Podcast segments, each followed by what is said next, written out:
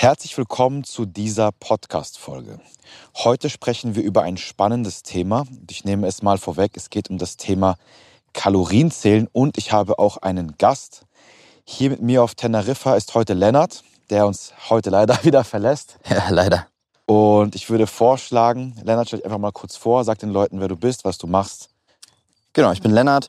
Ähm, ich bin Online-Fitness-Coach und Content-Creator. So ähnlich wie Michi, aber natürlich auch ein bisschen anders. Genau.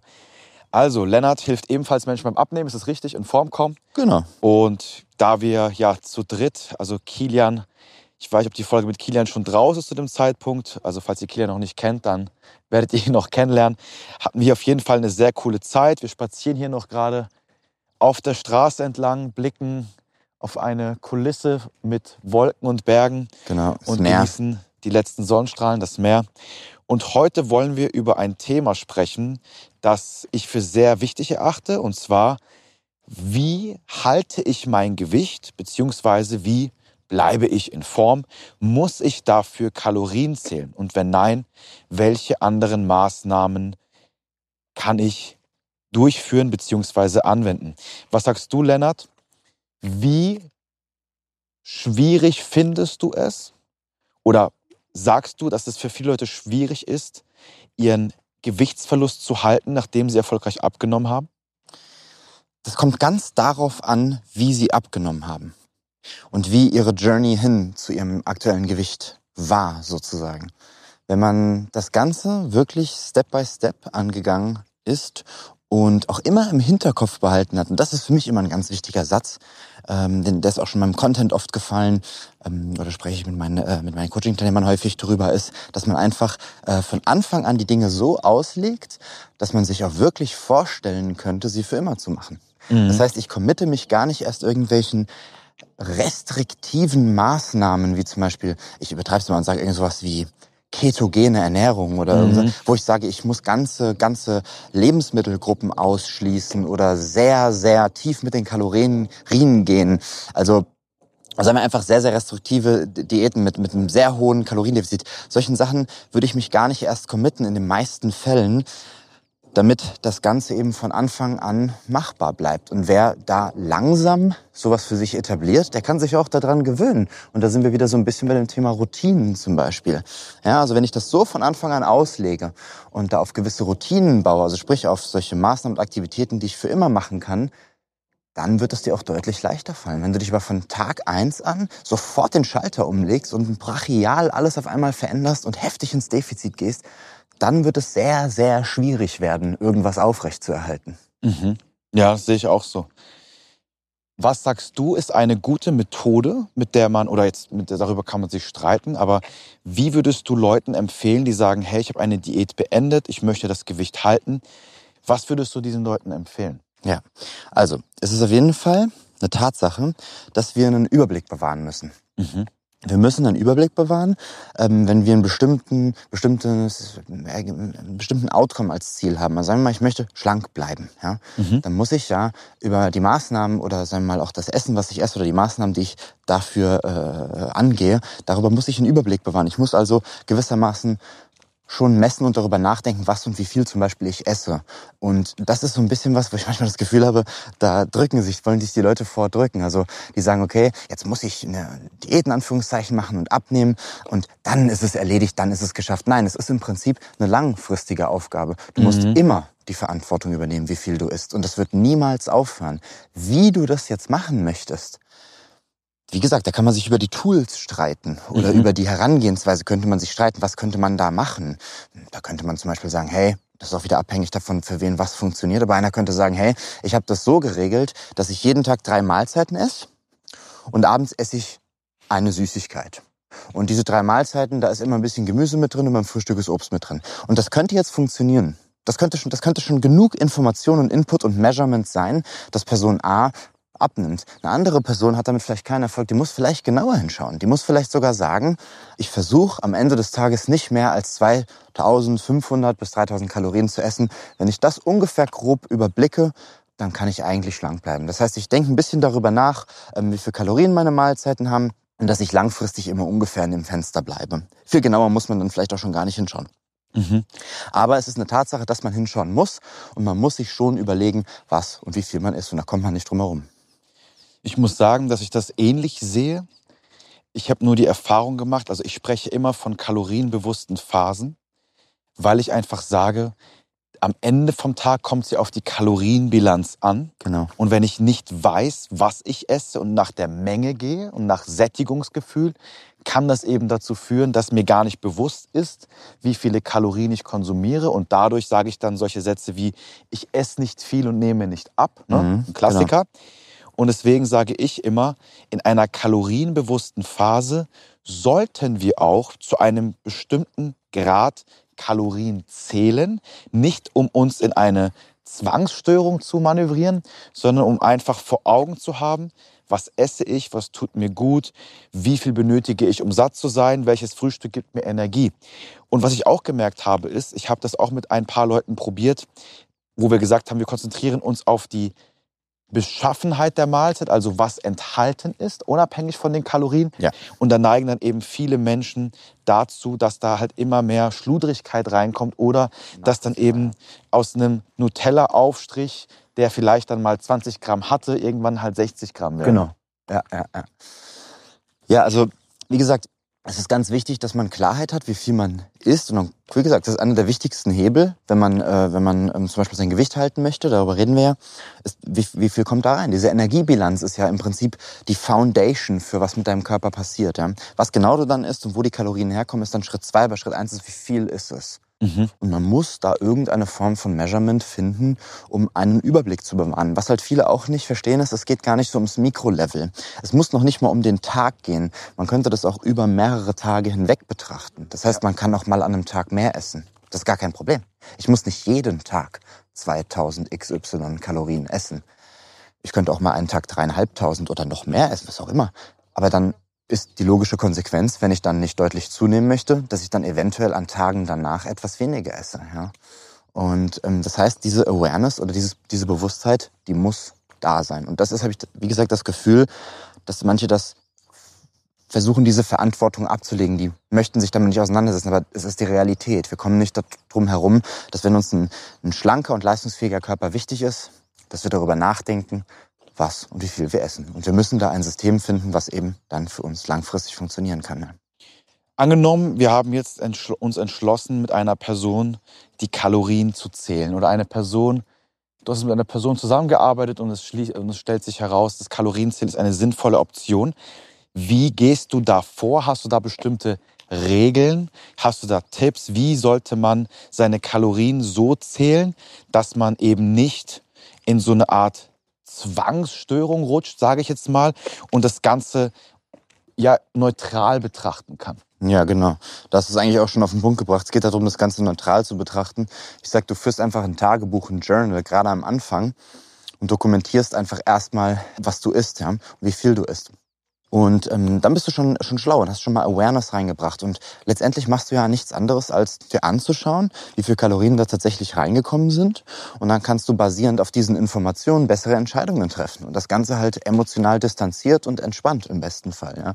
Und um das zu gewährleisten, würde ich halt, wie gesagt, am Anfang sagen, erstmal einfach nur einen Überblick verschaffen und mal anzufangen zu zählen und gar nicht sich schon limitieren, sondern halt erstmal sich daran tasten an das Zählen und dann kann man langsam anfangen, wenn man sich daran gewöhnt hat, ein bisschen zu dokumentieren, auch mal zu sehen, ui, was kommen denn da für Kalorien rein beim Mittagessen.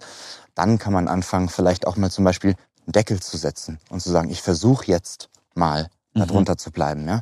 Also ganz klein anfangen und wie du auch schon gesagt hast, vor allem entspannt an die Sache rangehen. Ja? Und wenn man merkt, dass man das nicht kann, dann ist es wahrscheinlich noch nicht der richtige Zeitpunkt, so tief ins Detail zu gehen und mhm. schon auf Kalorien zu achten. Sehr wenn ich da Punkt, überhaupt gar keine, ähm, gar nicht entspannt rangehen kann und mich unglaublich stresse damit, dann ist es wahrscheinlich nicht der richtige Zeitpunkt. Das liegt aber nicht daran, weil Kalorienzählen toxisch ist, sondern weil wahrscheinlich eher da ein Selbstwertdefizit vielleicht irgendwie vorherrscht, warum ich mich schlecht fühle, wenn ich genauer hinschaue und zu lange vielleicht auch über meinen Körper nachdenke.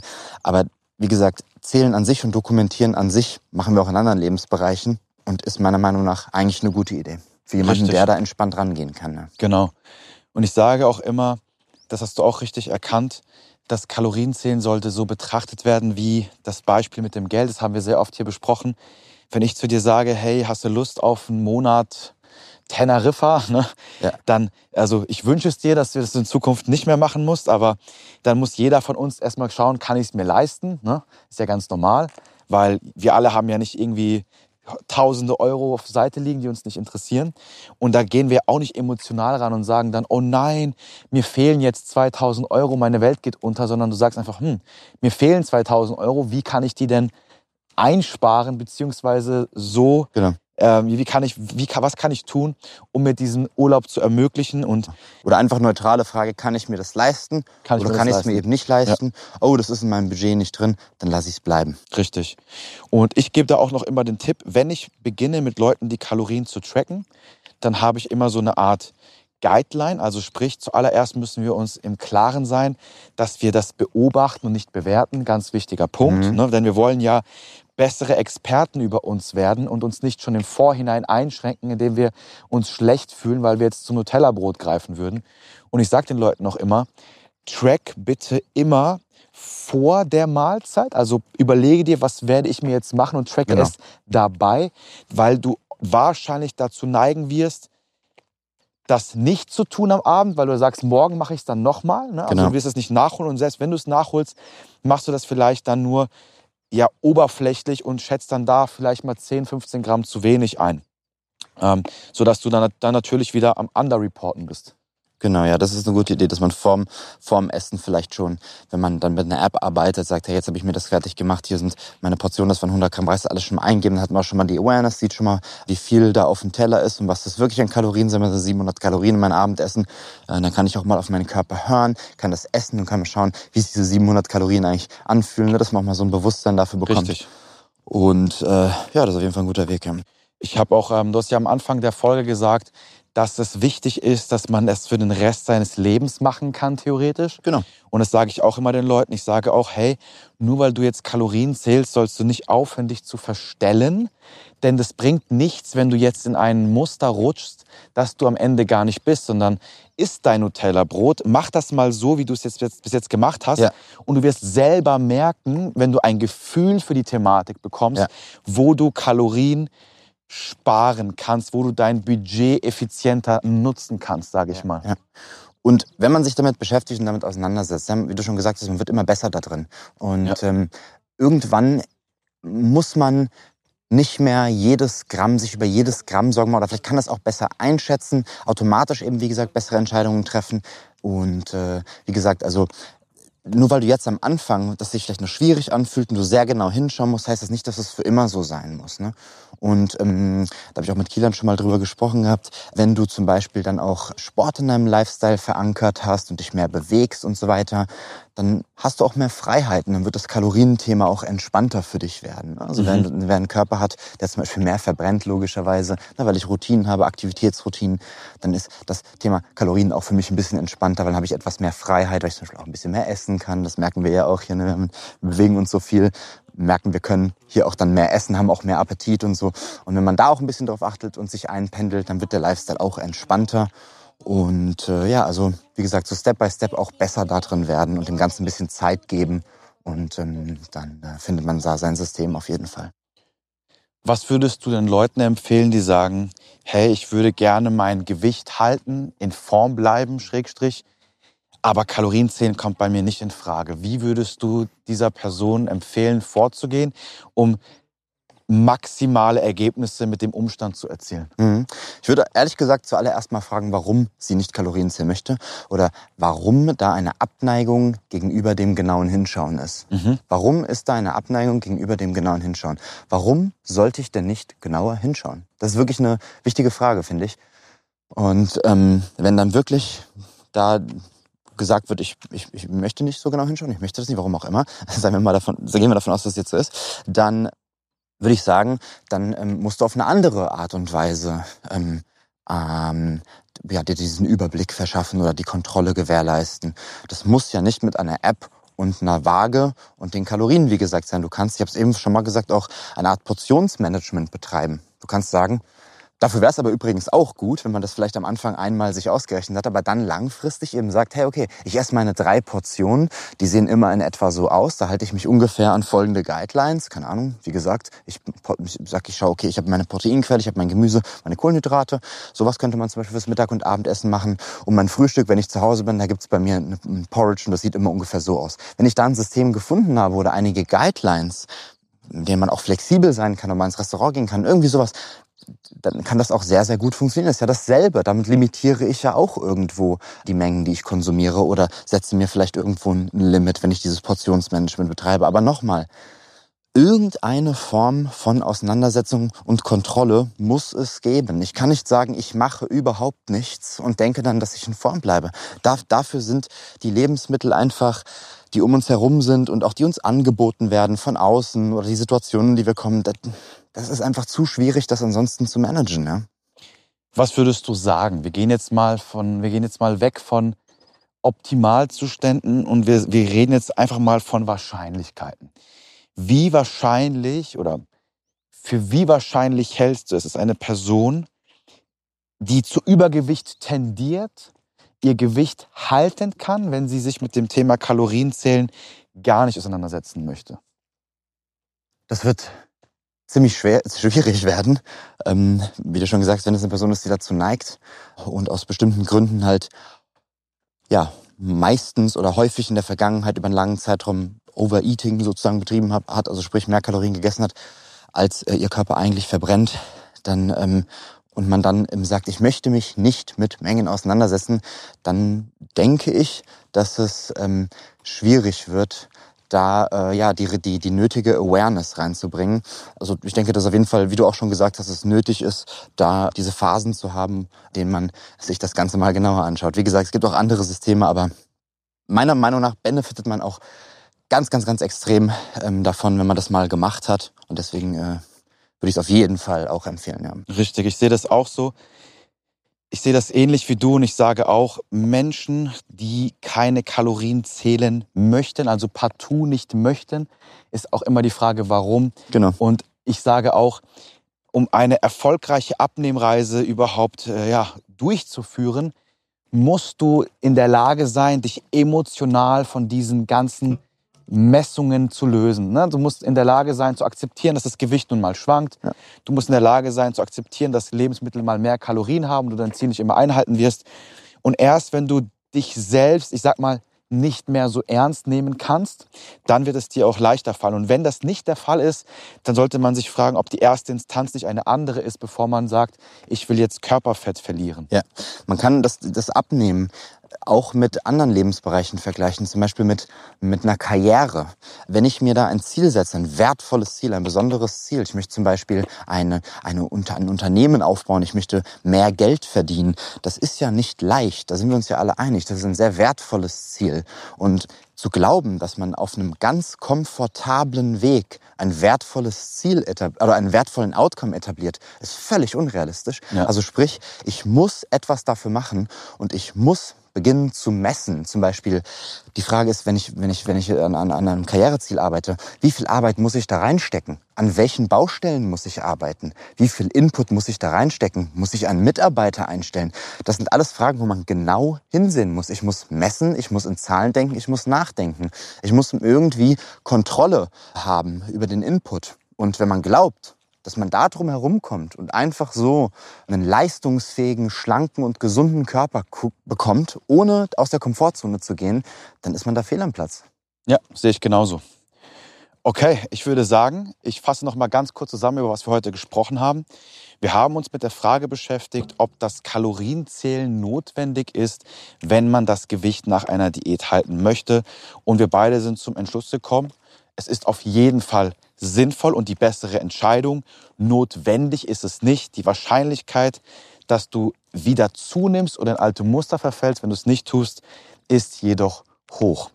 Und wir haben auch darüber gesprochen, dass es wichtig ist zu akzeptieren, dass man bei diesen Prozessen eben hinschauen muss und es ja gerade, wenn du zu Übergewicht tendierst, ja eher daran liegt, dass du nicht auf die Prozesse schaust und man deswegen sich loslösen sollte von diesen ganzen Zahlen, emotional loslösen sollte und das Ganze rational betrachten sollte. Genau. Ja.